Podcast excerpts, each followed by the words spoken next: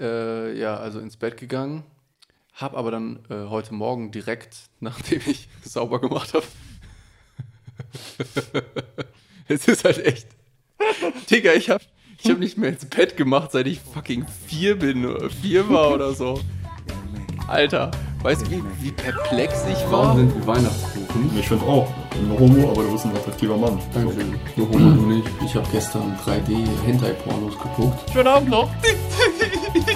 Und der guckt mich aber das an. uh, dafür könnte es Ärger geben. So, mein Lieber, da sind wir wieder. Äh, Lang ist her, ne? Seit gestern. Ich, meine, meine Laune ist nicht so viel besser geworden eigentlich. Ne, meine eigentlich auch nicht. Ich habe versucht, aber Ja. brauchen wir jetzt doch wieder hier. Ach, so. So, Wayne. Willst du auch eine? Safe.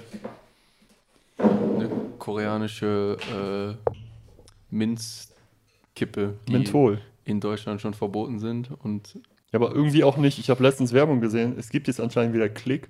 Du kennst, oh, wie heißt das denn? Dieses Icos, ne? ja, Diese, wo halt nur Tabak ist und das ja nicht verbrannt wird, sondern das wird erhitzt. erhitzt, ge ist halt eine andere Temperatur irgendwie. Ich denke mir halt immer, wenn ich diese Werbung sehe, da steht 99% weniger Schadstoffe und was weiß ich, denke ich so, weißt du, was 100% weniger Schadstoffe hat? Einfach nicht rauchen.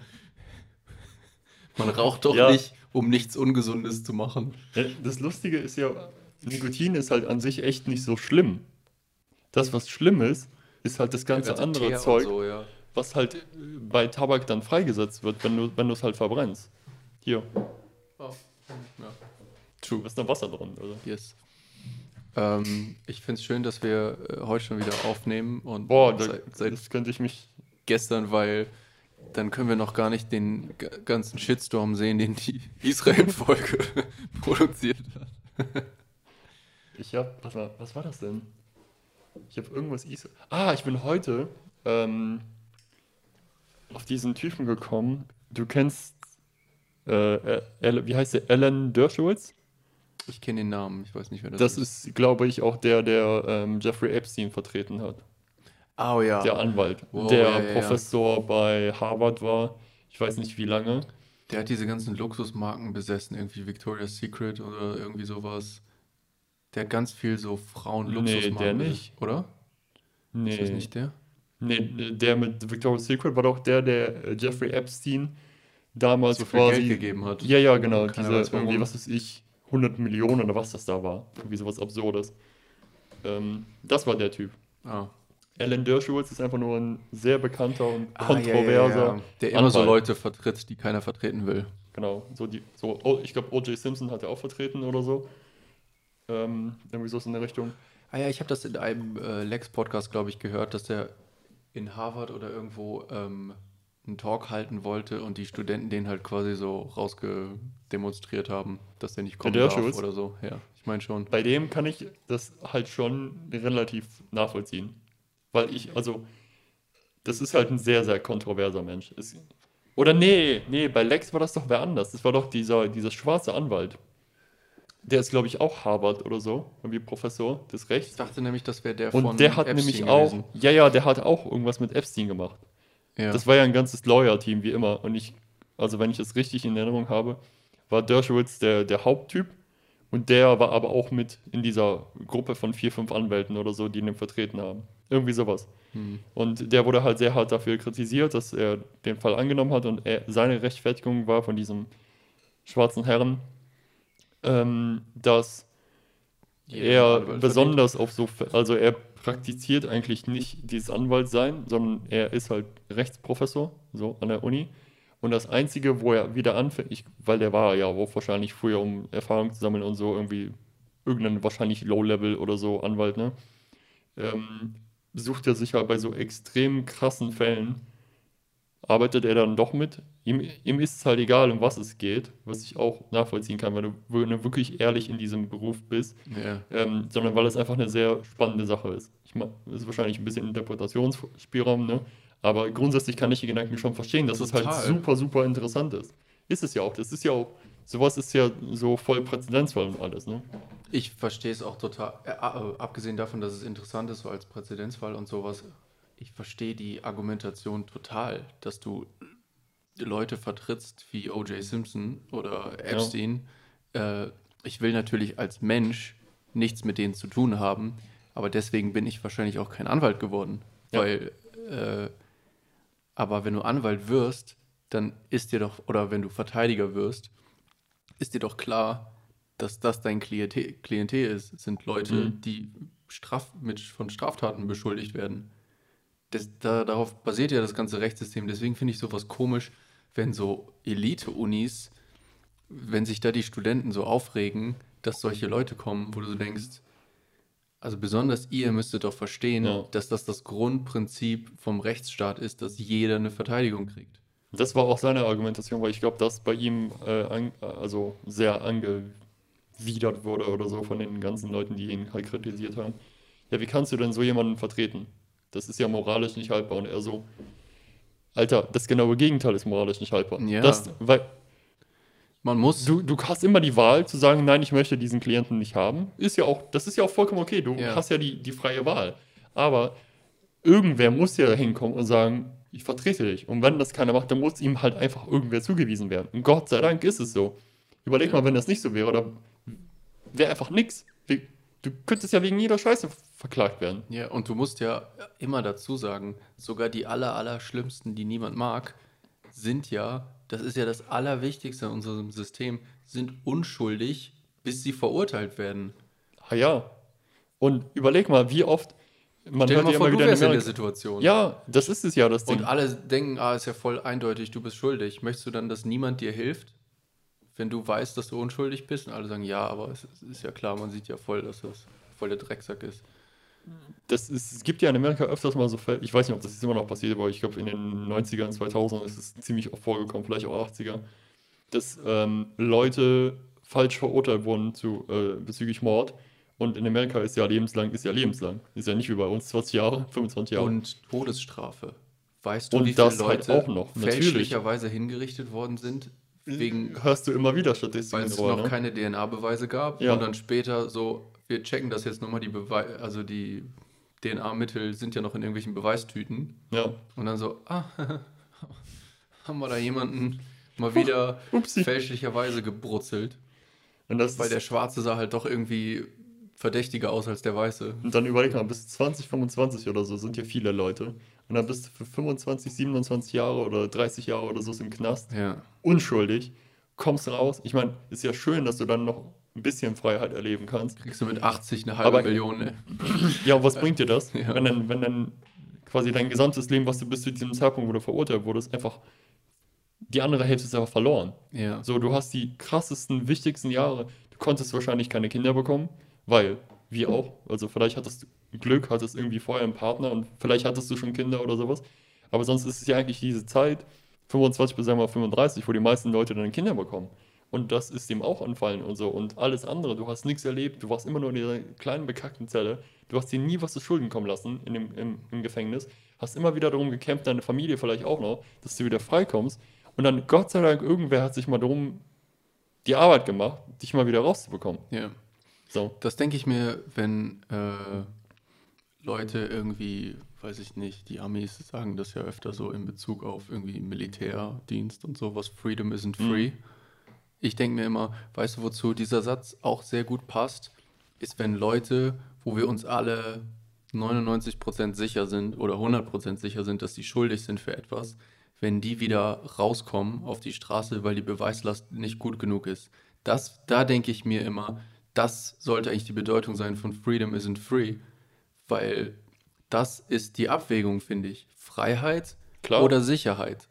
Und das, du kannst nicht perfekte Freiheit und perfekte Sicherheit haben. Und ich finde immer, und ich finde das merkwürdig, dass das mittlerweile eine kontroverse Einstellung geworden ist. Hm. Freiheit sollte immer höher sein als Sicherheit. Wir sollten lieber einen Mörder zu viel auf der Straße rumlaufen lassen, als einen zu viel unschuldig im Gefängnis zu haben. Ja, weil das einfach ein viel, viel höherer Preis ist. Das Freiheit muss ein höheres Gut sein als Sicherheit. Ja. Weil Wo- jeder halt in die Position kommen könnte irgendwann. Wo hast du perfekte Sicherheit? Im Gefängnis? In China? In China. Im absoluten so. Überwachungsstaat? Einem, ja, genau, genau. Das ist, das da ist hast du halt die absolute Abwägung. Sicherheit. Du, also ich glaube, rein theoretisch ist es möglich, es zu gewährleisten. So ein bisschen wie Wobei da wird das ja auch gut von der anderen Seite mal beleuchtet, wie bei Minority Report. Ja. Erinnerst du dich dran? Ich habe den, glaube ich, nicht gesehen. Ähm, der Film handelt, ist auch schon lange her, ihn gesehen habe, aber im Grunde war das so, das waren irgendwie Zwillinge, Drillinge oder sowas, irgendwie, ich glaube, die waren alle verwandt und die haben irgendeine Substanz entwickelt, womit die irgendwas, glaube ich, erreichen wollten. Das hat aber nicht so geklappt. Was die aber dann hinbekommen haben, so als Nebeneffekt, die Leute sind halt völlig irgendwie, also die sind in, an sich nicht wirklich lebensfähig. Aber was die können, ist ähm, Verbrechen sehen, bevor die passieren. Also so, Ah, ja, ja, so ein ja. bisschen in die Zukunft blicken. Ich weiß, das ist immer ein paar Tage, ein paar Stunden vorher oder so. Ich glaube, das ist auch abhängig davon, was das für ein Verbrechen ist. Und damit quasi garantieren die, dass die äh, sozusagen null Kriminalität haben. Dann. Ah, jo. Und dann irgendwann passiert es halt, dass anscheinend, Einer von diesen Polizisten genau, selber. ja, der ist dann halt, wird dann verdächtigt, dass er anscheinend, ich glaube, einen Mord begehen soll.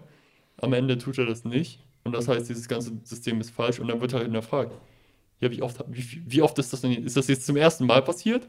In diesen Jahren, wo wir das benutzen? Also diese, diese Menschen? Oder ist das wirklich schon, Gott weiß, wie oft passiert, so, ne? Ist- Oder ist das das erste Mal, Gruselig. dass wir es erfahren haben? Ja. Ja. Und überleg mal, das Gruselige ist, ähm, ich habe mal einen Podcast gehört. Ah, das ist die gleiche Frau war auch in diesem in dieser Doku, habe ich dir bestimmt geschickt, äh, Programmed Bias. Es gibt so eine Habe ich geguckt, ja. ja, ja, diese Frau, die dieses Buch geschrieben hat. Ähm, Weapons of Mass Destruction. Mass Destruction, ja. Ja, das wollte ich auch noch lesen demnächst. Dass diese äh, Algorithmen alle schon benutzt werden vom, vom ganzen Rechtssystem bei den Amis. Die geben wirklich irgendwelche Informationen, irgendwelche Daten über das Leben von einem, von einem Straffälligen in diesen Algorithmus ein. Und ohne dass die Richter wissen, wie der Algorithmus funktioniert, ein Algorithmus, den eine private Firma geschrieben hat, was im Grunde genommen diese Substanz ist aus Minority Report, ja, ja. sagt der Algorithmus, du solltest denen so und so viele Jahre für das Verbrechen geben. Und die, das Schlimme ist. Oder du, die sind wertlos für den Job Ja, oder sowas, ne? Ja. Und äh, das Schlimme ist, diese, diese Datenpunkte, die in dem Algorithmus benutzt werden, sind alle rein technisch gesehen nicht auf irgendwelche Minderheiten oder was weiß ich ausgelegt, sind aber alle äh, Proxys genau dafür. Da steht nicht in dem Algorithmus, ist der Verdächtige schwarz oder ist der Verdächtige Immigrant, sondern da steht, war ein Familienmitglied oder der Vater von dem Verdächtigen schon mal im Gefängnis. Mhm. Und wenn du nachguckst, was die Statistiken dazu sind, ist das quasi genau das gleiche, als wenn du fragen würdest, ist der Verdächtige schwarz? Mhm. Oder, weiß ich nicht, bei Jobalgorithmen ist das dann, hat jemand eine mentale Krankheit oder eine physische Behinderung. Das ist alles nicht so speziell gesagt, aber das ist dann durch irgendwelche Krankenversicherungs- oder was weiß ich, Datenpunkte, die da eingefasst werden, bedeutet es im Grunde genommen dasselbe. Das ist halt das Schwierige. Aber du musst ja auch ehrlich sagen, die Technologie an sich, ist, der ist das ja scheißegal. Die verarbeitet einfach nur Daten. Ja. Und das ist, was du zum Beispiel oft ähm, bei Leuten siehst, wenn du selber programmieren kannst oder dich irgendwie in dem, ich würde jetzt nicht sagen, dass ich jetzt ein guter Programmierer bin, um Gottes Willen, da bin ich meilenweit von entfernt, aber ich verstehe, glaube ich, schon die Konzepte dahinter und wie, wie man das quasi zu Papier bringt, sozusagen, ne? Ja. Wie du das halt ab, von diesem Menschendenken auf dieses abstrahierte, oder nicht mal abstrahierte, aber du musst es abstrahieren für dich auf dieses super simple geradeaus, links oder rechts. So, es gibt nichts dazwischen, es gibt links oder rechts. So. Und das halt einer Maschine zu sagen, wenn du irgendwas Einfaches, Simples machen möchtest, und dann schreibst du was und denkst du, ah, okay, das müsste so klappen. Und dann schreibst du das und plötzlich, und vielleicht macht die Maschine das bei den ersten 50 Fällen, und plötzlich merkst du, weil irgendwas anders ist von den, von den Sachen, wo die, ich weiß nicht, vielleicht willst du irgendwie einen Datei-Renamer schreiben, ne? Also, dass du 50 Dateien hast und die heißen irgendwie unterschiedlich und du würdest die gerne alles, äh, alle irgendwie gleichmäßig benennen, aber nur mit einer 1, 2, 3, 4 oder so. Und dann wirfst du das da rein und denkst eigentlich so, ist es jetzt ziemlich simpel, das zu machen. Aber irgendwas dazwischen, wovon du keine Ahnung hast, Ja. weil du das halt nicht erwarten konntest, die Maschine aber nur strikt deine Anweisungen befolgt und zu irgendeinem Fall kommt, wo das undefiniert ist für die Maschine und vielleicht irgendeinen technischen Grund hat, wie ein, weiß ich nicht, Buffer Overflow oder sowas. Das wird zum Beispiel oft genutzt, um Ja. ähm, irgendwo einzubrechen. Das heißt, du lässt die, ähm, weil Zahlen werden ja immer in bestimmten ähm, Paketen quasi angegeben, ne? also int 32-Bit oder 64-Bit oder so, dann kannst du halt eine größere Zahlenfolge speichern. Und wenn du das gezielt weißt und quasi ähm, zum Überfüllen bringst, kriegst du undefiniertes Verhalten. Das ist aber auch nicht komplett undefiniert, sondern das fängt dann quasi, das ist dann oftmals bei Zahlen so, dass sie quasi einmal nach oben laufen und dann wieder von unten quasi einmal hochlaufen Mhm. würden. Und das kannst du halt, wenn du Interesse hast und dein Ziel ist so, kannst du das halt bestimmt manipulieren. So, und sowas, du müsstest theoretisch für jeden möglichen Fall das abwägen können. Aber das ist, glaube ich, einfach nicht möglich. Und das ist selbst, wenn du in der Evolution guckst, in der Biologie, ist es ja genau das Gleiche.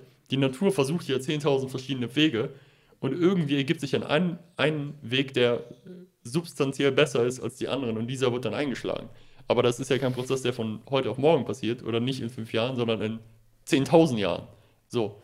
Und ich glaube, sich da anzubahnen für, für so wichtige Dinge, ähm, dann jetzt so simple Mittel, das sind ja oft dann neuronale Netze oder so, ne, die, die Gesichtserkennung und sowas machen, äh, sich dann zu sagen, wir machen das jetzt seit so wirklich richtig, in dem letzten Boom ist das jetzt seit 10, 15 Jahren wieder am, am Start, sogar zum Teil noch ein bisschen kürzer. Das ist halt, finde ich, schon ein bisschen naiv und frech. Zum Teil. Überleg mal einfach, dass Gesichtserkennung benutzt wird, obwohl das weitestgehend bekannt ist, wie viel Fehler das hat. So. Und ihr benutzt das einfach. Da wurde kein Gesetz, zum, zum Beispiel in, ähm, in Großbritannien, das wurde nicht abgestimmt. Da wurden keine Gesetzestexte zu Mhm. verfasst. Die haben einfach angefangen, das zu benutzen. Und niemand hat mal gesagt, wollen wir vielleicht erstmal testen mit irgendwie 5000 random Testpersonen, ob das überhaupt akkurat ist. Erst benutzt und dann im Nachhinein kamen Journalisten und haben gesagt, jo, wir haben das mal getestet, das ist total falsch. Hm. Das funktioniert 50% der Zeit nicht oder irgendwie noch schlimmer. Und wenn du manche Personen nimmst, die sowieso schon benachteiligt sind vor dem Gesetz, ist das noch viel schlimmer. Also das ist doch total die äh, self-fulfilling prophecy. Du Ja, kriegst die, das ist halt das Problem. Du programmierst, sogar wenn du versuchst, neutral zu programmieren, programmierst du unbewusst deine eigenen Vorurteile und die Probleme, die das System sowieso schon hat, mit ein. Und dadurch Ja. wird das weiter. Und das Schlimme ist, dann sind diese äh, Algorithmen irgendwie patentiert von der Firma. Das heißt, du darfst da nicht reingucken, du darfst gar nicht wissen, wie die funktionieren. Ne, patentiert sind die nicht, sonst müssten die offengelegt sein. Ach so, aber sie sind halt irgendwie deren Secret Source oder ja, so. ja. Und, ja, das ist ja dann Intellectual Property, Ja. IP. und sie müssen halt nicht sagen, wie es funktioniert. Der, der damit beurteilt wird und in den Knast kommt oder so, sieht nicht, wie das entschieden wurde. Dann dazu kommt, so ein Programm hat ja kein, oh wait a second, einprogrammiert. Weißt du, was ein menschlicher Richter oder einfach ein Mensch hat?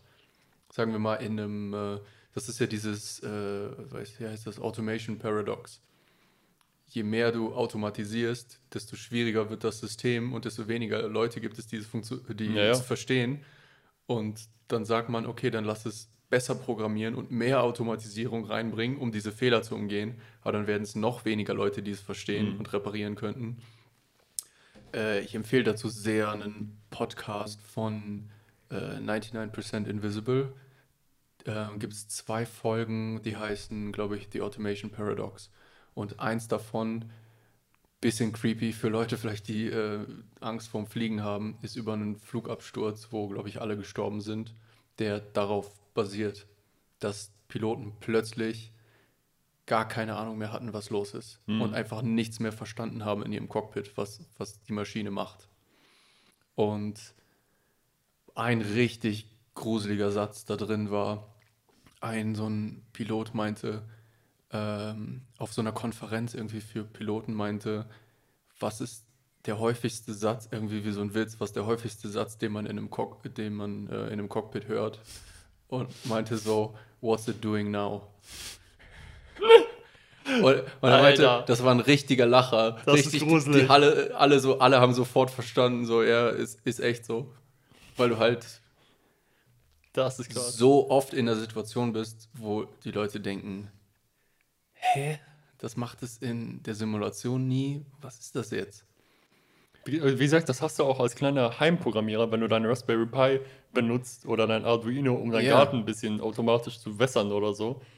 Hast du voll auf, du hast eigentlich alles geschrieben und dann macht es das für fünf Tage oder für Monate oder noch länger oder so und plötzlich völlig unerwartet und Ja. du so, was ist denn jetzt los? Ja. Es hat sich nichts geändert eigentlich von dem, was wir so denken oder dieser, dieser Mensch, der das programmiert hat und die Maschine macht jetzt einfach völlig was anderes. Das ist halt schwierig. Und der große, der große Unterschied ist, ein Mensch würde dann in so einer Situation irgendwie sagen, Moment, warum ist was, was die ganze Zeit eine Art war, plötzlich jetzt anders? Machen wir erstmal gar nichts, schalten aus oder gehen wieder auf, weiß ich nicht, Reset, Startfunktion und überlegen dann, verfolgen unsere Schritte rückwärts. Was ja auch was lustigerweise ziemlich oft funktioniert, dass du irgendwas an- und ausmachst Ehrlich? und es funktioniert wieder. Ehrlich, sagen wir mal. Genauso äh, wie es soll. weiß ich nicht, irgendein Arduino, das einzige oder eine von zwei Sachen, die ich mal gemacht habe, war so ein Gewächshaus bewässern. Ähm, ich glaube, das hat auch irgendwann dann mal abgeschaltet. Und ich glaube, das war, weil ich das halt einfach irgendwie so getaktet habe. Es war wahrscheinlich auch total dumm, das so zu machen, weil ich halt einmal am Tag wässern wollte für 10 Sekunden oder was weiß ich, dass Mhm. diese Pumpe an ist. Und dann habe ich gesagt, so und so viel Sekunden an und dann halt so und so viel Pausensekunden, was auch immer der Rest von, dem, von 24 Stunden ist, aus. Hm. Und ich weiß nicht mehr. Irgendwie. Irgendwie hat sich der Loop nicht geschlossen, keine Ahnung. Irgendwie hat es nicht verstanden, dass das quasi dann wieder von vorne loslegen soll. Und ein Mensch Mhm. würde vielleicht einfach sagen, wenn irgendwie sowas nicht funktioniert, ah, machen wir an, äh, aus an, dann geht das wieder von vorne los. Aber so ein Programm hat halt nicht diesen Moment, ah, Moment, warte mal kurz. Und bei, bei, bei Wässerung ist das eine Sache und dann bei einem Atomkraftwerk ist das eine ganz andere. Das eine ist egal, ob es funktioniert oder nicht wirklich, weil der Schaden eigentlich nicht existent ist. Bei dem anderen sterben Millionen Menschen. Ja. Oder gehen in Ja. den Knast. Oder Die Sache ist halt auch, du, du nimmst halt als Mensch so, ich meine, und der allergrößte Teil wird ja einfach weggeworfen von deinem Hirn. Ne? Bei der Verarbeitung von jeglichen Daten, ob das jetzt Licht ist oder ähm, zum Beispiel ein anderes Beispiel, warum Autisten so, also so schon stärkere Autisten, aber ich glaube auch viele Asperger haben das zum Beispiel, dass die ungern in so lauten Situationen sind. Ob jetzt, sagen wir mal, ein Kind zum Beispiel auf dem Spielplatz oder so, ähm, weil es bei denen so ist, dass die einfach die Informationen ungefiltert bekommen. All, also alles, was das Ohr physikalisch, biologisch wahrnehmen kann, wird einfach wahrgenommen. Und du, logischerweise, wenn du mal bei einem Rockkonzert warst und, oder ich weiß nicht, du machst irgendwas Anstrengendes und du wirst zugelabert von der Seite und denkst dir, oh, Alter, hat er mal die Fresse so, ist ein bisschen zu viel gerade. Und wenn du von 500 verschiedenen Quellen plötzlich Input bekommst, hast, du- hast ja gar keine Ahnung, wo du, wo du bleiben sollst. So, und allein das wird ja schon weggefiltert bei den normalen, gesunden Menschen. Und wir machen aber auch sehr vieles einfach völlig unterbewusst, dass wir auf irgendwas reagieren, weil wir so, so kleine Mini-Loops quasi haben, programmiertechnisch gesagt, die einfach irgendeine, irgendwas passiert und wir reagieren einfach. Wie irgendwie, was du dir antrainieren kannst, ist äh, Muscle Memory. So, ne? Also dieses, ich weiß nicht, wie man das auf Deutsch nennt. Muskelgedächtnis oder so, ja. glaube ich. Ich, ich glaube, das ist sogar echt der Begriff in Deutschland, der benutzt wird. Aber wenn du zum Beispiel Sportler bist und irgendwie ein Ball fliegt auf dich zu, sag mal, du, so, du bist so äh, Baseballer. Ne? Ja. Ein kleiner Ball, ne? so Tennisbälle oder so, hat man ja relativ oft. Äh, mit einem, für einem Hund vielleicht oder so. Und ein Ball fliegt auf dich zu, du wirst nicht darüber nachdenken, du wirst den Ball einfach fangen, Ja. wenn du ein Catcher bist. Weil das dein, weil du das jeden Tag acht Stunden lang machst oder so. Und das würde, äh, zum Beispiel so du, würde, äh, gut, du hast jetzt Handball gespielt, aber ich würde das wahrscheinlich nicht machen. Ich würde vielleicht, entweder Ja. wenn das Ding quasi mich treffen würde, würde ich einfach weggehen. Oder ich würde es versuchen zu fangen. So, aber ich müsste halt schon aktiv darüber nachdenken, was jetzt meine nächste Handlung ist.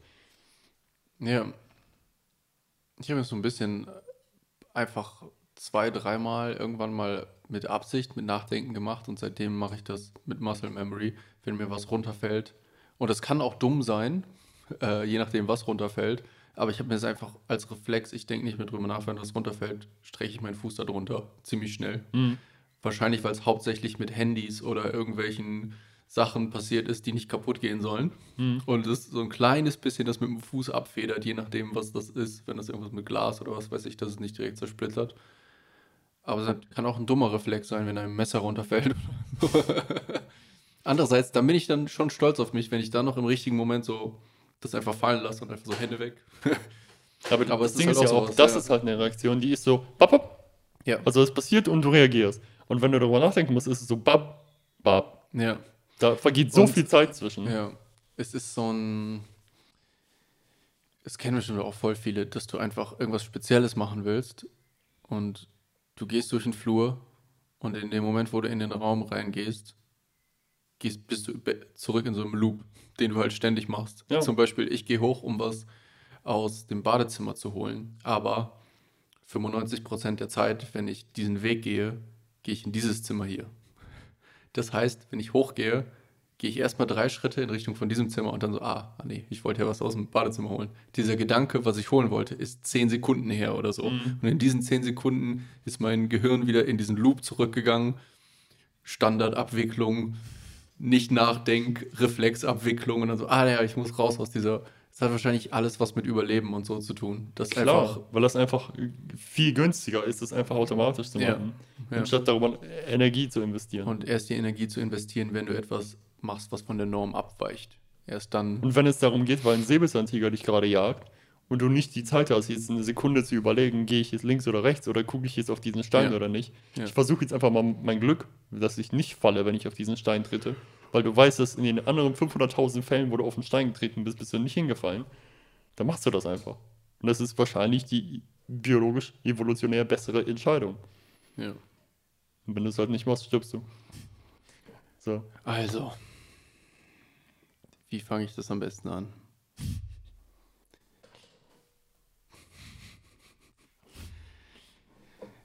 Ich habe heute so richtig volle Ladung ins Bett gepisst.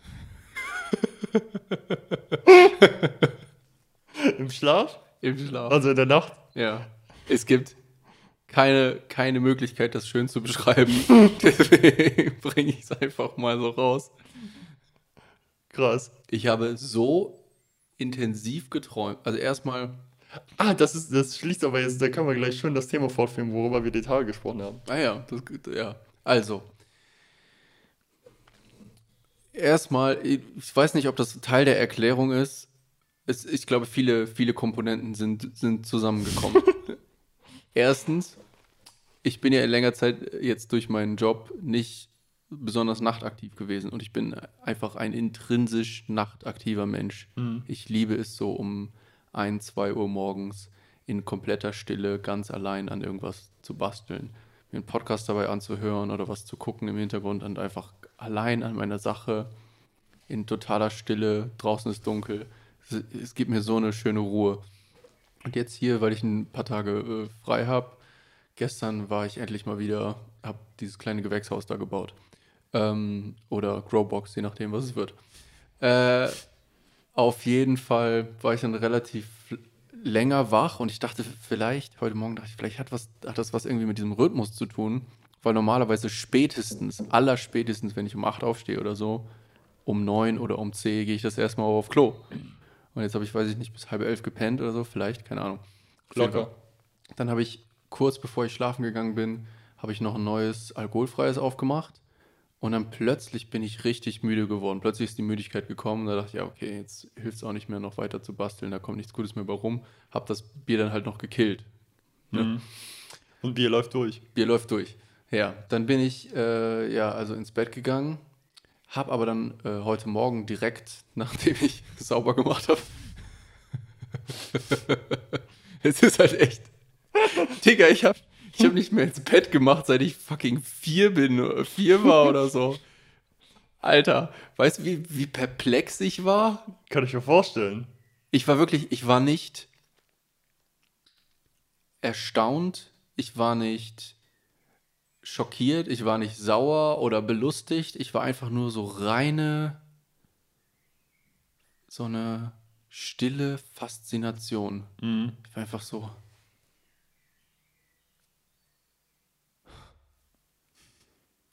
Krass. irgendwie fast schon meditativ. Also ich erzähle dir mal, wie das abging ungefähr. Ich weiß, Leute sagen, es gibt nichts äh, langweiligeres als die Träume von anderen Menschen, aber Nein, bitte erzähl mir doch so, so ungefähr hat sich das abgespielt. Cheyun und ich waren auf irgendeiner riesigen grünen Wiese, also wirklich so gigantisch. Ähm, und da waren drei Typen, die irgendwas gemacht haben. Sport oder weiß ich nicht, irgendwas gespielt haben oder so. Cheyun ist eine Drohne geflogen, ist die so gestartet und seitdem konnte ich dann auch immer so wechseln in so die Vogelperspektive und das Ganze so von oben sehen. Und dann haben wir irgendwie mit diesen Typen gefuckt, denen irgendwas weggenommen oder die einfach abgefuckt oder so und dann sind die richtig aggressiv geworden und haben uns so verfolgt. Und dann habe ich immer so gewechselt aus der Vogelperspektive und vor denen so weglaufen, aber die waren halt, das war nicht so Game, sondern die waren so richtig auf Blut aus. Ähm, ja, irgendwie sind wir dann vor denen geflohen, keine Ahnung. Ähm, oft hast du ja so Schnitte in Träumen, ne? dass du so richtig, Perspe also richtig Ja, ja. Szenenwechsel oder so hat wahrscheinlich was mit REM-Phasen oder keine Ahnung was zu tun. Ähm, dann Schnitt zu hier in der Nähe vom Rewe-Parkplatz. Wenn man so runterfährt, ist so eine spezielle Art, wie man auf die Kreuzung zufährt. Wir sitzen in so einem richtig flachen, richtig kleinen, pinken Oldtimer, wie so eine Seifenkiste fast schon. Also sieht auch irgendwie so selbst gebaut aus. Ich würde mal sagen, ich hätte das selber gebaut in dem Traum. Fahren so an die Kreuzung, bleiben stehen an der Ampel, ist alles menschenleer. Und ich wollte irgendwas haben. Ich glaube, irgendeine Kurbel oder so. Vielleicht, dass der Motor nicht anging oder so. Ich habe gesagt, äh, ja, kannst du mal das Ding da aus dem Kofferraum holen? Sie hat so eine Kurbel geholt. Dann wollten wir den Motor irgendwie wieder starten oder so. Also auf jeden Fall sind wir so über, um die Ecke gefahren und die Straße war so voll mit so Chaos, brennende Sachen, Autoreifen, Rauch, voll viele Leute, die sich einfach so auf den Tod prügeln und so richtig Kampf, so wie apokalyptische Zombie-Film-Szenerie. Ähm, die Typen waren auch wieder da. Wir mussten irgendwie aus dem Auto raus. Die haben das Auto so zerlegt und ich weiß noch, wie ich so voll so, äh, mein schönes Auto irgendwie so war, weil es war irgendwie wie sowas selbstgemachtes. Und ich dachte so, fuck, die zerlegen mein schönes pinkes Auto. Und ich hatte das Gefühl, ich hätte das gerade irgendwie erst pink lackiert. Ich weiß nicht warum, aber irgendwie hatte ich das Gefühl, ich habe das gerade pink gestrichen und hatte so diesen Loop im Kopf. Wie dumm war das denn? Voll die Aufmerksamkeit erregen. Wir werden hier verfolgt und ich habe unser scheiß Auto pink gesprüht. Keine Ahnung. Äh, auf jeden Fall. wir mussten aus dem Auto raus und wir waren da voll in dieser Katastrophenfilm-Szenerie.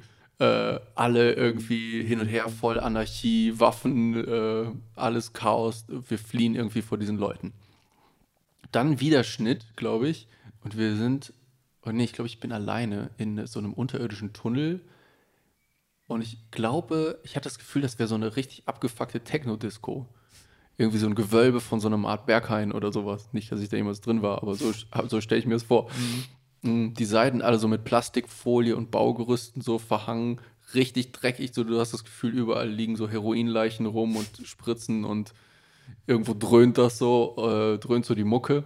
Und irgendjemand geht vor mir der, mir, der mich irgendwo hinleitet und uns kommen ständig so Leute entgegengelaufen, die so voll aggro sind.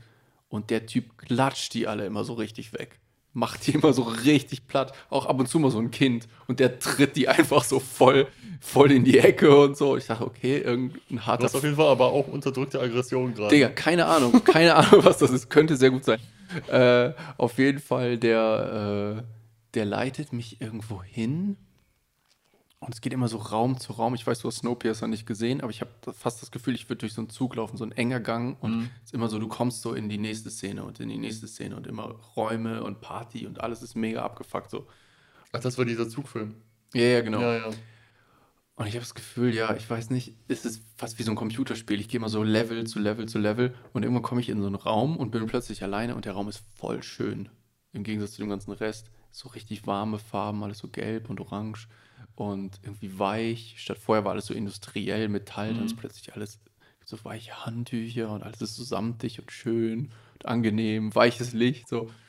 Und ich gehe da kurz so durch, bis ich dann so merke, ah, ich bin gerade im neuen Level und ich muss mich erstmal umgucken, weißt du, wie wenn du in einem Spiel in so einen Raum kommst und es ist so äh, Game gesaved, so. ja. Ah, okay. Was geht hier ab? So, ich bin jetzt erstmal, okay, muss ich mir erstmal umgucken, gucken, was hier abgeht. Und irgendwie, weil alles so stressig war, setze ich mich erstmal hin und chill so. Und plötzlich gucke ich mir so an mir runter und denke, ah, ich sitze auf einer Toilette.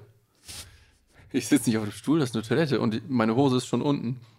Und ich merke, wie meine Eichel so das Porzellan berührt. Unten, weißt du, das ist so eine Toilette, die so, ein Ja, kleines, ja. so eine Stufe da drin hat, so, ein, so eine Ablage, ne? so eine Wurstablage. ich merke, wie das das berührt und finde das nicht eklig, weil der Raum so sauber und so schön ist. Nicht wie so eine öffentliche Toilette, so eine, okay, und ich, mein, mein Dick hängt da bis in die Toilette rein und liegt hier auf diesem Porzellan. Ich, hm, komisch. Ich fühle, boah, ja, jetzt, jetzt ist wäre richtig angenehm. Und ich weiß noch, ich dachte, es ist ein bisschen mehr Widerstand irgendwie als normalerweise, wenn du auf dem Klo sitzt. Irgendwie, du musst so ein bisschen drücken. Und ich sitze kurz und fahre dann so. Ah. Boah, ist das ein, ein guter Piss. Richtig angenehm. Wie ist einfach so. Weißt du, wie wenn du stoned pi- pissen gehst. Mhm. Oh, so ein richtig, du verlierst so richtig zwei Kilo und denkst, oh, Ja. Endlich. ist das. Und dann bin ich fertig. So, Du hast zu Ende gepisst? ja, ja, Ach krass. oh, schön. Und dann verliere ich so, dann verliert sich der Traum so. Und dann wachst du auf, Und oder? dann wache ich langsam auf und denke so, boah, was für ein komischer Traum. Moment.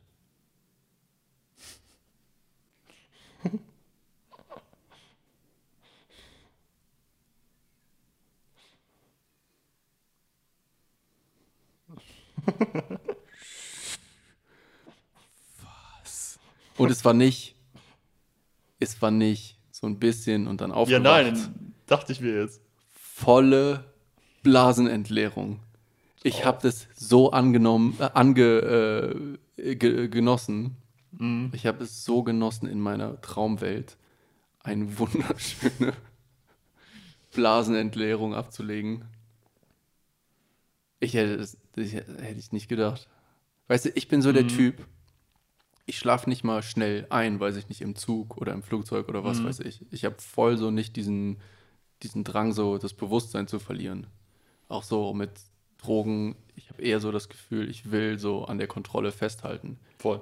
Weißt du, wie oft ich schon im Zug aufgewacht bin, weil ich das, weil ich gemerkt habe, dass dann Pups kommt. Und so ein kurzes Moment, so, ein, so eine Panik hatte, so, ich kann hier nicht im Schlaf so laut pupsen, Alter, wäre das mega peinlich. Und irgendwie dieses Unterbewusstsein hat mich aufgeweckt. So, der Typ bin ich. Ich hätte niemals gedacht. Nachdem so der erste Schock vorbei war, war ich kurz ein bisschen begeistert. Ich so dachte, krass, dass das geht. Dass ich einfach im Traum auf Toilette gehe und nicht aufwache, weil ich denke, boah, ist das angenehm, hier dem Klo zu sitzen.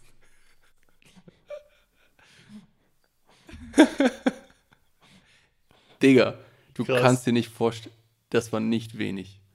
Das war echt nicht ein bisschen. Kannst mir denken, wenn du zu Ende gepisst hast im Traum. Das ist halt das, was, was mich am meisten wundert an der ganzen Sache. Dass man nicht vorher aufwacht. Nee, pass auf. Dann erzähle ich, erzähl ich von meiner Pissgeschichte. Ich weiß nicht, wann das passiert ist. Das ist bestimmt vier, fünf Jahre her oder so. Ich habe, ich glaube, ich habe nie als Kind ins Bett gepisst. So, also zumindest von dem, wo ich bewusst existiere, ist das, meine ich, nie passiert. Vielleicht als ganz kleines Kind, aber ich glaube echt nicht. Ich glaube, ich war, ich war Also ich ziemlich, war- schnell, ziemlich schnell stumm rein. Ich würde auch denken, ich war So. ziemlich schnell da raus aus der Phase, soweit Und- ich weiß. dann, das Ding ist aber auch bei mir, weil ich das halt super ungeil finde, in der Nacht aufzustehen und pissen zu gehen.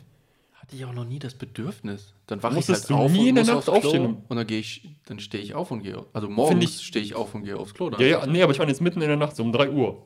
Ich habe so. noch nicht mal so einen schnellen Blasendrang. Wenn alle aufs Klo müssen, irgendwo draußen und man ist irgendwie unterwegs, ich kann, Digga, für acht Stunden einfach anhalten, habe noch nicht mal so einen harten Druck. Ich denke, halt, ja, ich müsste schon, aber ich kann halt auch Ja, einfach gut, das habe ich auch so. oftmals. Aber manchmal, vor allem wenn du halt Alkohol trinkst, ist es so das Größte, weil das halt sehr ja durchläuft. Oder so andere, oder Wasser. Wasser ist bei mir auch ganz, aber ich glaube, das haben ja auch die meisten Leute, ist ganz kritisch. Läuft halt durch, wie, wie scheiße. Du musst ja eh alle 15 Minuten pissen dann. Gefühlt, wenn du so einen Liter Wasser trinkst. Und dann ist das bei mir halt immer so, weil ich das so ungeil finde, gehe ich, bevor ich ins Bett gehe und bevor ich meine Kontaktlinsen rausnehme, mache ich halt immer den gleichen Gang. Ich gehe raus an Rauchen, gehe rein, gehe pinkeln, ziehe meine Kontaktlinsen aus, leg mich ins Bett. Jeden Abend genau der beschissene gleiche Weg, egal wo ich bin und da bringst du mich auch nicht von ab. Vielleicht das mit dem Rauchen okay, aber pissen, dann irgendwie Linsen raus und dann ins Bett, safe. So. Und dann, ich glaube, ich habe da aber auch irgendwas getrunken oder so. Ähm, also nicht, dass ich noch betrunken war, aber ich hatte halt noch irgendwie, ne, dieses Alkohol durchlaufen im Blut oder irgendwie, vielleicht habe ich auch einfach nur ein Bier getrunken, irgendwie sowas in der Richtung. Und dann habe ich halt gepennt. Und es, es war aber auch schon gegen Morgen. Also ich glaube, das war auch irgendwie Sommer, vielleicht sechs, sieben, halb, halb sechs oder so. Es ist schon so ein bisschen hell geworden irgendwie. Und dann, ich habe irgendwas auch völlig anderes geträumt. Aber ehrlich gesagt, du hast ja auch gar keine Vorstellung, wie lange Zeit ist in, in einem Traum. Es kann sein, dass es wirklich so die letzten fünf Minuten sind, bevor du dich jetzt voll pisst, fängst du an, so einen Traum zu denken, äh, zu, zu träumen. Ja. Und hast aber das Gefühl, das sind zwei Stunden Traum, die du vor dir hast, weil du so viel erlebt hast in diesem Traum. Ne? Also lass man das mal außen vor, aber ich habe irgendwas anderes gemacht und irgendwann kam ich dann dazu. Ich glaube, dass ich mit einem anderen Kerl oder so bin, sind wir dann auf Klo gegangen. Vielleicht waren wir auch in irgendeinem Club, keine Ahnung, waren an den Pissoirs und haben halt angefangen zu pissen. Und genau wie du meintest, ich dachte mir schon so, erst, erstens, wieso bin ich überhaupt auf Klo? Ich bin eigentlich nie auf einer Toilette in irgendeinem Traum. Ja, im So, Traum. Komisch, Schon warum eine Sache. man überhaupt. Das andere, ich wollte dann pissen und denke mir so, du musst eigentlich so hart pissen und eigentlich, das müsste ja eigentlich rausgeschossen kommen aus dir. Ja. So normalerweise bist du das ja gewohnt. Ist es nicht, ich musste irgendwie ein bisschen drücken und dann, wo das angefangen hat zu laufen, aber das war halt auch, weil ich so volle Blase hatte, kennst du ja, dann ist das wie, so- wie so ein Feuerwehrschlauch. Hat, haben die Muskeln sich einmal zusammengezogen, einmal so eine Ladung rausgeschossen und dann bin ich einfach aufgewacht, habe meinen Schwanz zusammengedrückt, also mit meinen Schwanzmuskeln da irgendwie. Und dann war es das auch. Also ich habe nicht wirklich richtig hart ins Bett gepisst, auf jeden Fall nicht so wie du. Mich, mich hat es sofort aufgeweckt. Aber ultra merkwürdiges, krankes Gefühl. So. Ciao. Was eine krasse Psychedelic echt wäre, wäre was, was wird wissen. die Psychedelic gibt es, die nennt sich Alkohol. Harter Alkoholismus. äh, wäre eine Psychedelic, die du vor dem Schlafengehen nimmst, die dann sicherstellt, dass du in deinem Traum äh, realisierst, dass du träumst. Quasi luzides Mhm. Träumen auf, auf Speed, Mir sozusagen. passiert das ich, also nicht so richtig. Also auf 100 Speed im Sinne von auf Geschwindigkeit. Das ist Mhm. auf jeden Fall passiert. Mir passiert das richtig, richtig oft. Fast, fast jede Nacht. Dass du realisierst, dass du träumst. Ja, ja. Das aber ist das ist, aber das ist, aber es ist selten. Das ist vielleicht einmal im Monat oder so, dass ich wirklich was manipulieren kann. Aber das ist schon häufig. Ich, Einmal ja, ich, ich glaube, also von dem, was ich gelesen habe, anscheinend ja. Und ich mache nichts dafür. Das passiert einfach. Ähm, bei mir ist, ich, glaube, das ist einfach die Endzeit vom, vom Schlafen, also vom, vom REM. Dass ich, normalerweise nach dem REM-Schlaf wachst du ja quasi ganz kurz auf. Du we- weißt nichts davon, aber du tust es und schläfst du direkt wieder ein. So, ne? Und ich glaube, dass mein Körper irgendwie merkt das oder mein Hirn und gibt mir so ein Signal, ah, und deswegen, glaube ich, kriege ich so einmal diese, die, diese Power zu realisieren, ah, okay, Traum. Und dann oftmals wache ich dann halt, weiß ich nicht, eine Minute später oder so wache ich dann richtig einmal auf. Aber oftmals ist es, also öfters, ist es dann halt so, dass ich vielleicht fünf Minuten oder so habe, wo ich irgendwie Sachen manipulieren kann und meinen Traum halt gestalten kann, wie ich will. Was dann richtig räudig ist, wenn du damit anfängst und dann wirklich aufwachst. Das, ist einfach voll scheiße. Du fängst dann an und dann äh, vorbei. Aber Was mich mal interessieren würde, da habe ich ja gerade schon so ein bisschen drauf äh, angespielt, da möchte ich auch noch mehr äh, drauf gehen, in dem äh, Artikel auf unserer Website, äh, wie heißt der, mein Drogentagebuch, ähm, dass ja manche Alkoholiker so lange nicht träumen, dass die quasi das Hirn den Traum nachholt, während die Leute wach sind ja, Delirium. äh, Delirium. Und ich habe mal sowas gehört von diesem einen Traumtypen da, der bei Rogan war, ähm, dass es so Mhm. einen ähnlichen äh, Effekt auch bei Kiffern geben soll. Dass Das du weniger träumst. Aber ich kenne halt niemanden, der so viel kifft, dass der schon mal ein Delirium hatte. Und mich würde mal total interessieren, von jemandem zu hören, der so wirklich all day, every day, so ein, so ein Snoop Also Dogg-Typen. was ich halt weiß, ist von so Hardcore-Kiffern, ähm, die zwei, drei Jahre oder vielleicht auch ein bisschen länger gekifft haben, dass die nicht träumen. Vielleicht tun die es, aber die wissen es zumindest nicht. Aber ich meine, wenn du ehrlich bist, viele Leute Leute sagen, dass eh die, nicht, ja. dass die sagen das auch, wenn die nichts konsumieren, dass die nicht träumen. Ne? Ja. Also ist es so ein bisschen. Ähm, Aber die sagen dann, wenn ich aufgehört habe, so eine Woche, paar Tage später, zwei Wochen später irgendwann, Das ist dann der heftige. dass dann einfach eine brutalste Traumphase kommt und die Ja. so intensiv und krass träumen. ja. Ich glaube, jeder, der mal ein paar Tage am Stück gekifft hat oder so, der kann das auch nachvollziehen.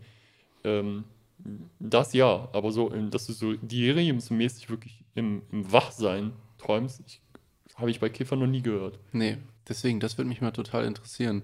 Ähm, wenn sich, äh, wenn's, wenn wir irgendwie so jemanden erreichen könnten, sagt uns bitte Bescheid. Entweder in der Kommentarfunktion von dem, von dem Blogpost oder über die Kommentarspalte von der Website, äh, über E-Mail irgendwie, würde mich total mal mega interessieren. Ja. Weil ich hatte es auf jeden Fall schon mal, dass ich wirklich lang so, also mehrere Wochen, vielleicht sogar Monate, so einmal am Tag vielleicht eingeraucht habe. Hm. Und dann danach beim Nicht, also bei der Nüchternheit, das nicht gekommen ist, dass ich weiter einfach immer traumlos geschlafen habe. Und ich war, Ja gut, aber das ist auch was anderes. Das, das kannst du schlecht vergleichen, glaube ich. ja, Weil, Weil ich war schon so ein bisschen enttäuscht manchmal. Hardcore-Delirium, dass du wirklich im, im, weil viele Leute, die Delirium haben. nee, nee, ich meine ja nicht so- Delirium. Ich meine Nee, einfach, nee, aber dass ich- man dann intensiv träumt. Ja, ja, aber dieses richtige Hardcore-Delirium, dass du wirklich so für zwei Tage nur Halluzinationen siehst und weißt nicht, was abgeht, das haben ja echt, da musst du schon ultra kranker Säufer sein, Ja. um das zu bekommen. Die meisten Leute haben das ja auch nicht in diesem Ausmaß. Und die sind ja, die gehen besoffen schlafen und stehen auf und das Erste, was die machen, ist saufen. Die sind, den, die sind 24 Stunden über Jahre hinweg sind die Ja. besoffen. Ja. Und wenn du jetzt einen Joint am Tag raus, dann hast du das ja nicht, dieses, also ist ja nicht vergleichbar vom Oder Intoxikationslevel, ne? Oder zwei, ja, aber Ja, das stimmt. Okay, das, ja, wahrscheinlich nicht. Weil ich muss sagen, manchmal war ich da echt, also vielleicht zwei, dreimal oder so, wo ich dann so eine Pause nach so einer längeren Phase hatte, wo ich dachte, ich habe immer gehört, dass man dann so intensiv träumt danach. Warum Mhm. habe ich nicht so krasse Träume? Weil ich habe das Gefühl, früher habe ich so viel immer geträumt und mittlerweile ist das echt selten geworden und ich finde es total schade. also ich weiß, dass ich als, als Kind bis so, ich würde sagen, vielleicht 15 oder sowas, vielleicht ein bisschen später, aber irgendwie so in dem Rahmen, habe ich äh, super, super intensiv und super viel immer geträumt, ne? Und dann war das, ist es so, sagen wir mal, sehr sporadisch geworden. Also immer noch hier und da so intensive Träume und so. Ähm, aber es ist einfach viel seltener geworden. Und ich glaube, so vor vielleicht sieben Jahren ungefähr. Aber das ist mir in dem Moment auch gar nicht aufgefallen. Ich, würde jetzt im Nachhinein sagen, fünf Jahre, aber es kann auch sein, dass es kürzer war. Es, ne, es ist halt Erinnerung. Ähm, habe ich, glaube ich, echt nicht so geträumt von dem, dass ich irgendwas weiß davon noch. Und dann, als ich angefangen habe zu, zu kiffen, ist es bei mir halt so, wenn ich, jetzt sag mal, im schlimmsten Zustand, also so richtig knackenbreit schlafen gehe, dass ich halt die erste Zeit auf jeden Fall nicht träume, aber gegen Ende so die, le Ja, die letzte ja, Phase, ja. Alter, die ist so krass, weil ich glaube, dann der Körper auf einmal die ganzen Träume von vor sechs Stunden anfängt, in einem Traum nachzuholen. Das Ultra sein, intensiv. So, und, das, und ich habe wieder angefangen, richtig krass zu träumen, weil ich vor zwei Jahren, drei Jahren meinen ersten Joint geraucht habe. So. We- Weißt du, was ich interessant finde? Das hatte ich ein paar Mal, würde ich sagen, dass ich noch relativ stoned schlafen gegangen bin, was ich vermute mal, also ich habe da jetzt keine direkten Belege zu, aber ich würde mal vermuten, dass das nicht so super gesund ist für, für einen Schlaf, dass dann der Traum, der noch in, in dieser Nacht passiert, eher so gegen Ende, so gegen vor Aufwachen, dass die bei mir immer super, wie nennt man das? Ähm, nicht barbarisch, aber weißt du, so primitiv irgendwie sind. Mhm. Die haben immer irgendwas zu tun mit draußen, kämpfen, viel Männer, Waffen, irgendwelche wilden Tiere oder Monster oder Richtig äh, Mensch, einfach. Richtig, ich- wirklich, es bringt einen irgendwie, ich weiß nicht, auf, vielleicht ist das die, die Verbindung von, äh, weiß ich nicht, es gibt ja jetzt ein paar, also das ist meine sehr, sehr unwissenschaftliche These. Äh, es gibt ja jetzt einige Generationen, äh, Cannabis nicht so verbreitet wegen Mhm. Prohibitionen und sowas, aber das war ja mal anders. Und wir haben ja, ich meine, es gibt ja einen Grund, warum wir Cannabinoid-Rezeptoren haben, weil das irgendwann früher mal als natürliche Pflanze draußen gewachsen ist, als Menschen noch in einer anderen Art mit der Natur zusammengelebt haben. Ja, und viele Prozesse im Hirn laufen ja über diese Dinge ab. Also die werden ja aktiv jeden, jeden Moment genutzt. Ja, vielleicht ist da irgendeine Connection, die sagt, diese Rezeptoren haben was mit diesen Verhaltensmustern zu tun. Mit diesen, äh, ich will jetzt nicht sagen Erinnerungen, weil übergenerationale Erinnerung ist dann wieder so ein bisschen New Age direkt. Aber, Aber es, wer weiß, es gibt ja auch anscheinend Hinweise momentan, so oder danach wird geforscht, dass es sowas auch wohl echt geben könnte. So genetisches Gedächtnis. ja. Was auch, also ich bin halt kein Biologe, um Gottes Willen, jetzt ne, nimm das mit ganz viel Vorsicht, aber das würde ja durchaus Sinn machen, weil es ist ja in sehr vielen, sagen wir mal, Kulturen von, von Spezies so, dass die Eltern den Kindern irgendwas beibringen. Wenn du jetzt ein Otter bist, ich weiß nicht, was der natürliche Feind von Ottern ist, aber dass die versuchen, äh, das Verhalten so zu modulieren, also was die Kinder normalerweise eigentlich zeigen würden, dass die das halt nicht machen, weil die die Feinde von Ottern, also ne, was die halt töten würde, anlocken. Also sagt man das ja. Und Ja. wenn du, wenn du jetzt irgendwie so einen krassen Feind hast, dann würde das ja durchaus Sinn machen, sowas irgendwie vielleicht auch einfach für immer festzuschreiben. Wie hier das ja auch wirklich nicht abwegig ist, dass wir ähm, irgendwie so ein Gedächtnis zumindest haben für sowas wie Schlangen und Krabbeltiere und, und Spinnen und so. Fast alle Menschen, auch wenn das nicht so schlimm ist, aber sie finden es in irgendeinem Maße unangenehm, eine Schlange einfach so, obwohl du weißt, dass es eine, eine kleine Schlange, die eine Wirkschlange ist, die dir nichts machen kann. Im schlimmsten Fall hast du ein bisschen so eine kleine Druckstelle, wenn die die sich auf den Arm festsetzt, aber die kann dich nicht umbringen, ja. die kann dich nicht essen, dass du das meintest. Ist interessant, wenn du mal drüber nachdenkst, dass Erziehung, egal in welcher Spezies, im Grunde genommen eine Erweiterung, so eine Auslagerung von Genetik ist.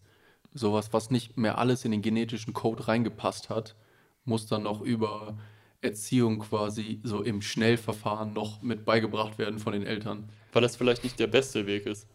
Ja, Weil, zum, wenn an, andere Spezies entwickeln sich ja auch, das ist ja immer ein Katz-und-Maus-Spiel, ne? So. ja, Ähm, und es ist vielleicht sehr viel sinnvoller, das kulturell zu übertragen oder durch irgendeine Form von Bildung, weil du das viel schneller adaptieren kannst auf die Veränderungen in deiner Umwelt. ja. Und wenn du das genetisch reinschreibst, dann brauchst du, weißt du was ich, 10.000 Jahre dafür.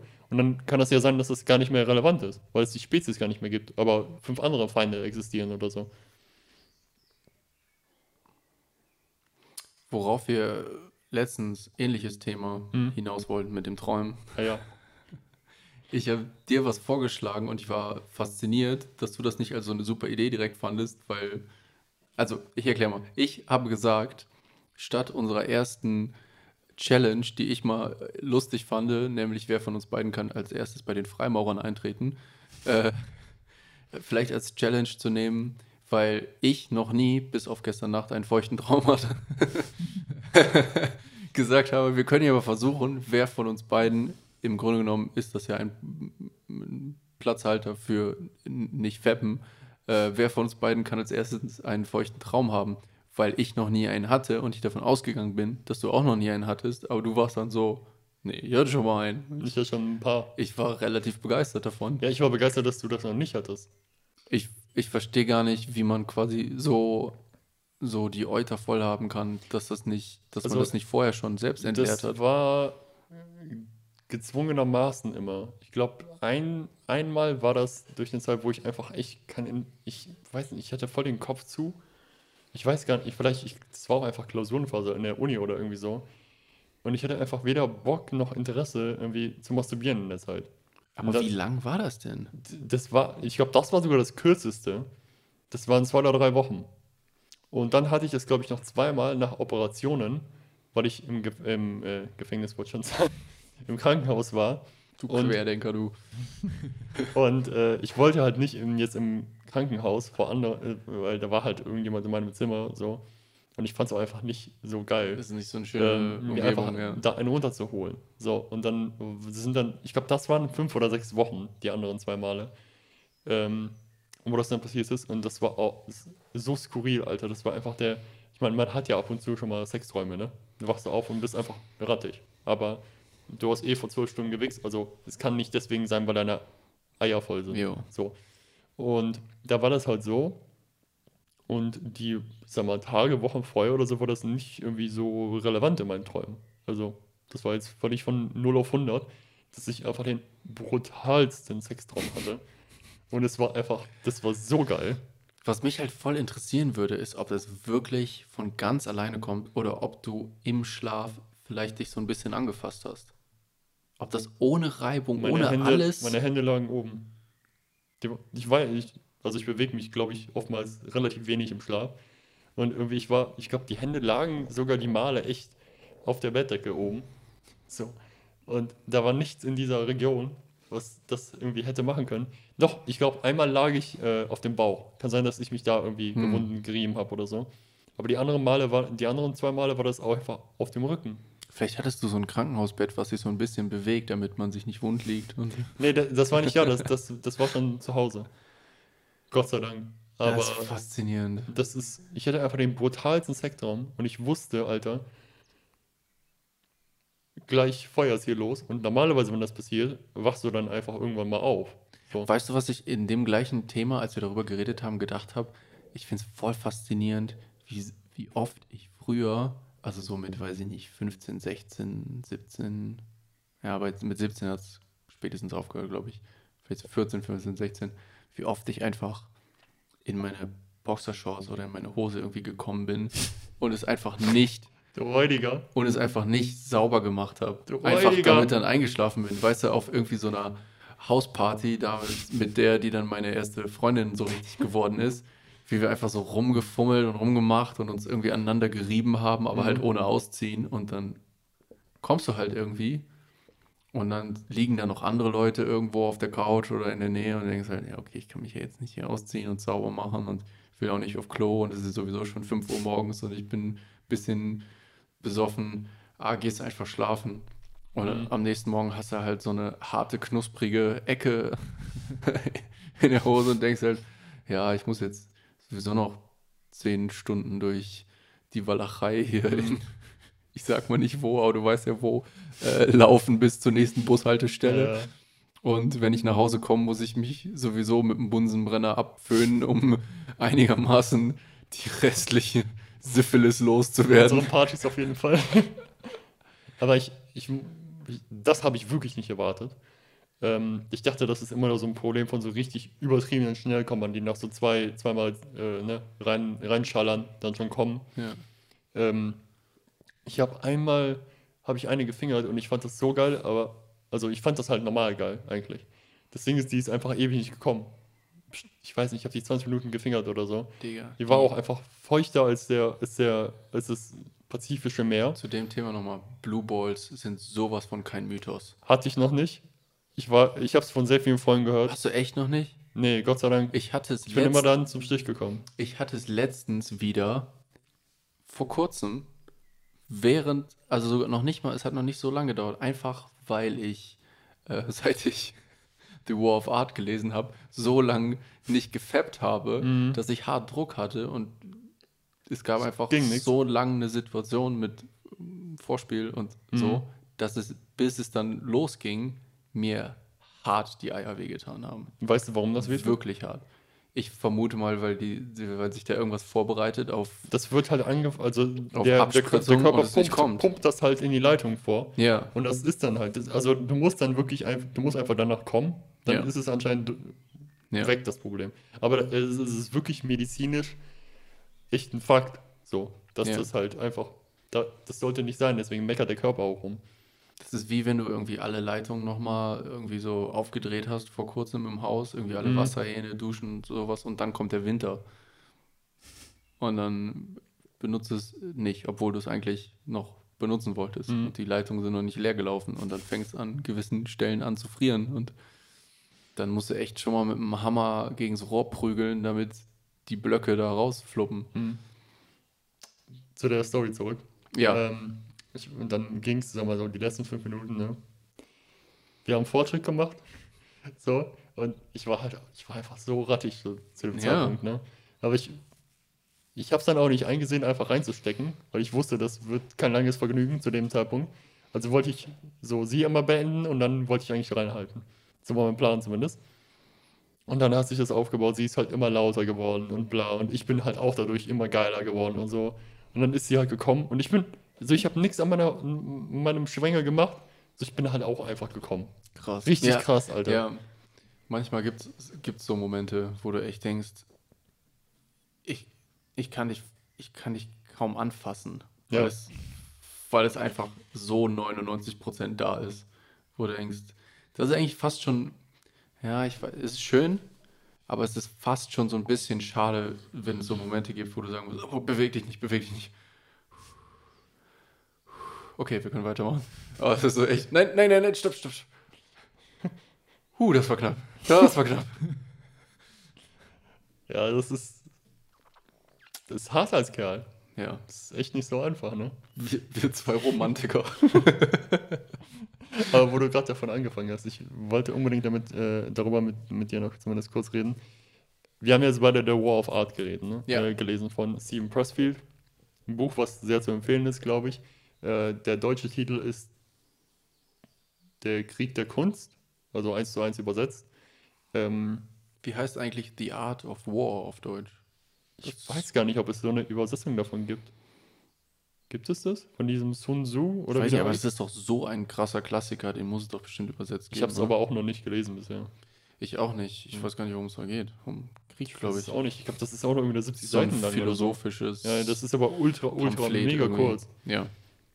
Sollten wir auch mal lesen. Aber ähm, was, also was ist halt dein Ding? Also, das, vielleicht kurz gesagt, das, das Ziel des Buches ist quasi ähm, diese hinderliche Kraft im Leben irgendwie äh, unter, ja, ich weiß nicht, wie soll man das nennen, ähm, in den Griff zu bekommen, dass man dem, was, was, was die Aufgabe von einem ist, äh, nachgehen kann. So, ne?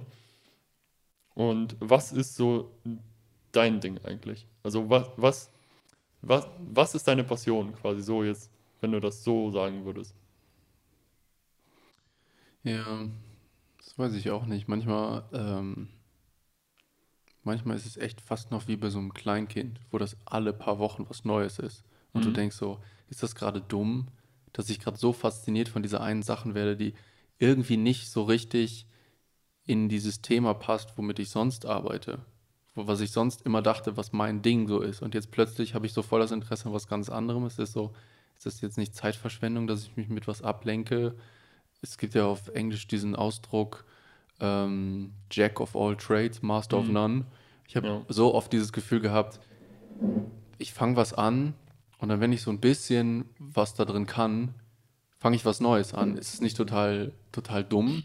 Und dann manchmal denke ich, aber das ist auch irgendwie eine, eine Passion fast schon für sich, dass du so lauter so kleine Skills sammelst und du weißt noch gar nicht, wofür du die irgendwann brauchen willst. Aber dadurch, dass es einfach, du lässt dich nicht quasi von einem Ziel leiten und sagst, das ist das Ding, was ich irgendwann mal machen will, weiß ich nicht. Ich will mal einen Oldtimer restaurieren oder so. Und jetzt sammle ich alle die Skills, die ich dafür brauche. Sondern du sammelst einfach die Sachen, die dich begeistern und dann guckst du, okay, was kann ich jetzt eigentlich mit diesen ganzen Sachen machen? Weißt du, wie irgendwie so Automatisierung, irgendwie Arduino-Geschichten. Ich finde es halt interessant, weil ich so ein vages Gefühl habe, für irgendwas wird das mal richtig nützlich sein. Aber ich. Und dann später mache ich irgendwie eine Maske und denke, ah yo, dafür könnte ich das jetzt benutzen, um irgendwie eine kleine Nebelmaschine oder Lichter zu steuern oder, Mhm. Oder was weiß ich. Ähm, ja, ist auf jeden Fall, es ist viel, braucht viel so Vertrauen einfach. Ich mache jetzt einfach das, weil das finde ich interessant, weil das kann auch ziemlich, also wenn du es mal objektiv betrachtest, kann sehr dumm aussehen. Dann denkst du, hey, du hast jetzt gerade eine Sache angefangen und jetzt Mhm. fängst du wieder die nächste an. Werd doch einmal richtig gut in, in der Sache. Aber dieser Typ war ich einfach nie so. Und zum Glück hat sich jetzt irgendwie so ein bisschen mal so langsam irgendwie, so wie der Podcast hier jetzt auch. Ich habe schon zehn Hobbys und dann so, warum fängt man denn jetzt noch einen Podcast dazu an? Der echt viel Arbeit ist eigentlich. der echt viel Arbeit ist. Und ich habe mir jetzt auch oft in letzter Zeit gedacht, jetzt mache ich wieder weniger YouTube-Videos von meinem anderen Kanal. Sollte ich mich nicht lieber auf eine Sache konzentrieren? Aber du weißt halt nie, wenn du was machst, was dich begeistert, in wie vielen Arten das später für dich positiv Mhm. zurückkommen kann. Ja. Zum Beispiel, also, weiß ich nicht, klingt jetzt ein bisschen stupide, aber es ist ja auch so eine Art Therapie irgendwie. Einfach reden fühlt sich total gut an. Du kommst auf Gedanken, auf die du sonst nie kommst, weil du nie so lange am Stück reden würdest Mhm. und dich einfach mal ausquatscht und dann plötzlich denkst, "Ey, ja, und dann fällt dir noch was anderes dazu ein und dann Kriegst du noch anderen Input dazu? fragt dich ne? noch jemand was und ja, weil du einfach, weil es auch ein bisschen arrogant wäre, wenn du ganz alleine wärst, einfach so lange über, über Themen oder irgendwas nachzudenken, die dich irgendwie so interessieren oder so. Ja. Weißt du, was ich meine? Kann ich voll verstehen. Es ist nur, ich habe nicht mit dieser Antwort gerechnet, ehrlich gesagt. Ich hätte gedacht, dass du jetzt irgendwie, weil, also was ich, warum ich das gefragt habe, weil ich dachte, ich weiß ja, dass du so kunstmäßig unterwegs bist, aber ich, für mich ist es das schwer zu fassen, wie, wo, was das für dich ist. Und Für mich auch. So. Ja. Ja, jetzt nach der Antwort verstehe ich das auch. Ähm, oder sehe ich das. Aber ich dachte, dass du mir irgendwas in dieser Richtung antwortest. Weil Kunst halt so ein unglaublich weiter Begriff ist. Für So jeden vage Menschen ja auch, eigentlich ja. anders, genau. Und was ja auch eine sehr schöne Sache ist, aber schwierig, wenn du dich irgendwie darin verbessern willst, ne? Weil du selber ja nicht weißt, wo, wo soll ich überhaupt anpacken. Und jetzt, wo du das sagst, so, ich glaube, das ist bei mir auch oftmals so. Und das ist ja auch eine, voll die Definitionssache. Es gibt ja zum Beispiel Leute, die eigentlich, wenn du so hinguckst, wo du denken würdest, die machen was zum Beispiel sehr ähnlich wie was ich mache, die machen so Requisiten und sowas. Und was die richtig gut können, sind zum Beispiel Filmrequisiten oder so bekannte Sachen super detailliert nachzumachen. Also sie sehen irgendwas aus einem Film, weiß ich nicht, den Kristallschädel aus Indiana Jones und können ihn so akkurat nachmachen. Mhm. Und du denkst erstmal, ja, die Prozesse, die Arbeitsschritte, alles ist sehr ähnlich, aber die würden sich selber als Handwerker bezeichnen. Und dann siehst du jemand, der arbeitet, weiß ich nicht, an einem mechanischen Arm oder irgendwie einem, einer Herzklappe oder irgendwie einer mechanischen Nachbildung von einem Organ oder irgendwie synthetischer Haut oder irgendwie ähm, einem Programm, was menschliche Sprache nachempfindet oder irgendwie sowas. Und die, aber wie die herangehen, wie die ihren Tag leben, wie die ablaufen, wie die Ideen ausleben und so, die würden sich eher als Künstler bezeichnen. Mhm. Und ich glaube, viel ist da total Einstellungssache und die Grenzen sind super unklar. Ich meine, lass mal jemanden Kunst definieren. Ich meine, viele, glaube ich, so bis 18, 19, 20, vielleicht noch drüber hinaus, wenn du die fragst, was ist Kunst, die sagen, ja, das ist halt, da musst du irgendwas gesellschaftskritisches machen, das muss immer was mit Politik und Kultur und so zu, zu tun haben. Und wenn du älter wirst oder wenn du dich mehr damit auseinandersetzt, merkst du, dass, wie du sagst, das ist so weit gefasst, eigentlich ist es fast unmöglich, das zu definieren. Mhm.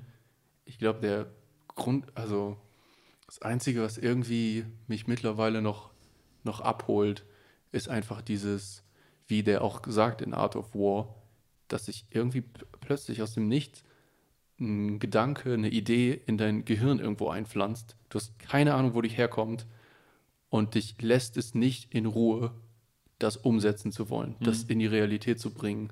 Und du am Anfang, du hast keine, keinen Schimmer, keine vage Idee, wie du das machen kannst. Mhm. Und dann fängst du an, ganz viel zu googeln und zu aufzuschreiben und Bücher zu lesen und langsam kommt dir so eine Idee und dadurch wird es noch komplizierter. Je mehr du darüber lernst, desto mehr denkst du dir eigentlich, oh, das ist ein viel größeres Unterfangen, als ich dachte. Das wird zehnmal länger dauern und mehr kosten und ich muss drei neue Skills dafür lernen, von denen ich noch nicht mehr weiß, wo ich anfangen soll. Und aber irgendwie, irgendwie ist das geil. Ich muss sagen, ich finde mittlerweile einfach richtig problematisch den Begriff oder die Begriffe Kunst und sagen wir, sagen wir mal jetzt ganz weit gefasst, irgendwie alles, was irgendwie Leute machen, packen wir mal unter den Begriff Ingenieurswesen. So. Auch wenn das vielleicht nicht studierte Ingenieure sind, so im klassischen Sinne. Weil so, das Ding ist ja auch, echte Kreativität ist ja so der beste Indikator für Intelligenz. Das heißt, um, also jetzt Nee, ehrlich, so äh, psycho psychologisch ist das, misst ihr das, glaube ich? Oder? Nee, aber Leute haben ja auch sehr große Probleme damit, Intelligenz zu definieren. Abgesehen von IQ-Tests, also von ja, Pattern Recognition. also vielleicht, was es genau ist, aber ich glaube schon, dass wir alle ziemlich genau so echte Intelligenz wahrnehmen können. Was auch immer das ist, das ist Ja. vielleicht gar nicht so wichtig, aber wenn du einen, weiß ich, jetzt einen, einen debilen Menschen siehst oder einen, äh, ich, glaube, das ist auch kein echter Begriff mehr, aber jemanden, der geistlich äh, irgendwie eingeschränkt ist und du würdest daneben einen Elon Musk sehen, du könntest ohne Probleme feststellen, wer der Intelligente und wer nicht der Intelligente ist. Auch wenn die Fragen extra so gewählt sind, dass die nicht quasi ähm, bedingte Antworten auf das Wissenslevel irgendwie ähm, aufbauen, weißt du? Ja. Also so, vielleicht irgendwie so Lebensweisheiten, keine Ahnung, aber ich glaube, da, das wäre möglich, sowas vielleicht ähm, so, so einen Test aufzubauen. Und weil einfach ähm, dieses Ding, so die, die, diese scharfe Trennung von Kunst, sagen wir mal sowas wie Malerei, ähm, Musik, sowas, so, so ganz klassische Sachen, was wir unter Kunst definieren und dieses klassische Ingenieurswesen, die Sachen sind sich ultra ähnlich. Absolut. Es ja. ist nur, deine, deine Werkzeuge sind andere und dein Ziel ist vielleicht ein anderes, ja. aber was du eigentlich machst, ist ja ein Ingenieur, du wirst jetzt mit irgendwas, äh, so, mit irgendeinem Problem, ne, auseinandergesetzt, find mal eine Lösung. Die Werkzeuge sind, sehen von der Oberfläche anders aus. Aber sobald du ein bisschen drauf guckst, sagen wir mal, ein Maler, der muss jeden Tag sonst wie viele Stunden den Pinsel halten und ein Objekt angucken und versuchen, den Winkel richtig zu sehen und die Schattierungen richtig nachzumachen und die Farben gut genug ineinander zu mischen. Und es ist so ein Quatsch zu sagen, wenn, wenn Leute sagen, ich bin kein Maler, ich kann nie Maler werden oder was weiß ich. Es, es gibt wirklich, ich sehe oft so irgendwie so ein Bild oder zwei Bild-Tutorials irgendwie auf Instagram, wo halt irgendwie so, so malst du eine Baseball-Cap. Du fängst an mit so einer Art 8, so eine liegende, Mhm. wie so ein Unendlichkeitszeichen. Dann machst du auf den linken Kreis, machst du so eine Kappe oben drauf. Dann verbindest du die zwei so, machst da die Schattierung, wenn das Licht von da kommt, dann das. Es ist wirklich einfacher als Malen nach Zahlen anzufangen. Klar, super gut zu werden ist was anderes, aber, Aber das ist immer so. aber der Weg dahin hat nichts mit irgendwelchen Genen oder was weiß ich zu tun. Es ist einfach, ob du jeden Tag ein paar Stunden investierst. Und das Gleiche gilt für AutoCAD. Hm. Wenn du das jeden Tag ein paar Klar. Stunden machst, musst du nicht mehr suchen, Moment, wie, äh, klar, das wirkt, wenn du erstmal, weiß ich nicht, als Noob so ein 3D-Programm öffnest, denkst du, das kann ich niemals lernen. Aber dann guckst du ein Tutorial an und der sagt, okay, als erstes will du, willst du deine Maße festlegen, in welchem Bereich du arbeitest. Dann willst Ja. du das Objekt reinziehen. Dann willst du die Seiten bearbeiten. Dazu klickst du auf das. Und so wie der Maler nach acht Jahren ein paar Sachen mit Muscle Memory macht, weil er gar nicht mehr darüber nachdenkt, wie man eine Farbe mischt und das dann da so und das Objekt sieht und weiß, aus welcher Richtung das Licht kommt und was weiß ich, ist der, der irgendwie ein Maschinenbauteil entwirft, weiß nach ein paar Jahren, der klickt einfach intuitiv auf die Fläche, auf die Fläche, Ja. zieht das und so. Weißt du, welche Teile miteinander in der Realität gut funktionieren, weil er sich das so weit vorstellen kann? Ja, und so wie ein Maler, der einfach nur, weiß ich nicht, nicht, dass ich jetzt irgendwie einen Dreck ziehen will, aber irgendwelche Karikaturen auf dem, auf dem Marktplatz für Touristen malt, immer nach dem gleichen Schema und nach dem gleichen, wirklich dieses Technische einfach ab, Mhm. abfertigen. So gibt es auch irgendwelche Ingenieure, die einfach nur eine Liste abarbeiten, das Teil fertigen, das Teil fertigen. Super einfache, super schnelle Sachen, einfach nur so eine Fließbandarbeit mehr oder weniger. Nicht, dass ich da irgendwem auf die, weil es geht ja auch oft ist auch, um Geld verdienen einfach Ja, klar. man muss es halt machen. Ähm, aber die, das Level an Kreativität und irgendwie äh, Innovation, die du da reinbringst, ist komplett dir überlassen und du kannst in beiden Kategorien und in jeder anderen Kategorie, weiß ich nicht, Garten, Landschaftsbau, Gartenarchitektur oder hast du nicht gesehen, kannst du überall die Menge an Kreativität, die du da reinbringst, ist dir vollkommen überlassen. ja, Niemand sagt, in dem Bereich kann man, kann man kein in Gänsefüßchen Künstler sein. So wie du jede kreative Form, wie, weiß ich nicht, Video oder Filme machen, auch auf einen mega abgespeckten, mega, ich weiß nicht, wie würde man sowas nennen, nicht opportunistischen, aber weißt du, auf so einen kalten, weiß ich nicht, jemand, der Werbefilme Leblos, macht, der ja. einfach, genau, leblos, einfach ohne Gefühl, der einfach sagt, wir wollen den Schuh verkaufen und dann kannst du einfach nach Schema A, kannst du dir angucken, wie macht man Werbefilme. Okay, filmst du immer aus der Perspektive, wie der sich dreht, dann filmst du einmal eine Makroansicht, dann filmst du einmal eine Weite, dann machst du Upbeat Musik darunter und zeigst einmal ein schönes Model, die den anhat und slappst das Logo ans Ende.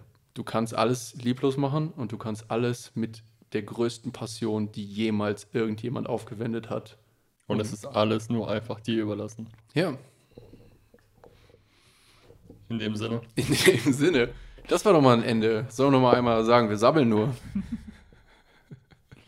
Inhaltvoll jetzt. Richtig. ja, reingeschaut, ne? In dem Sinne.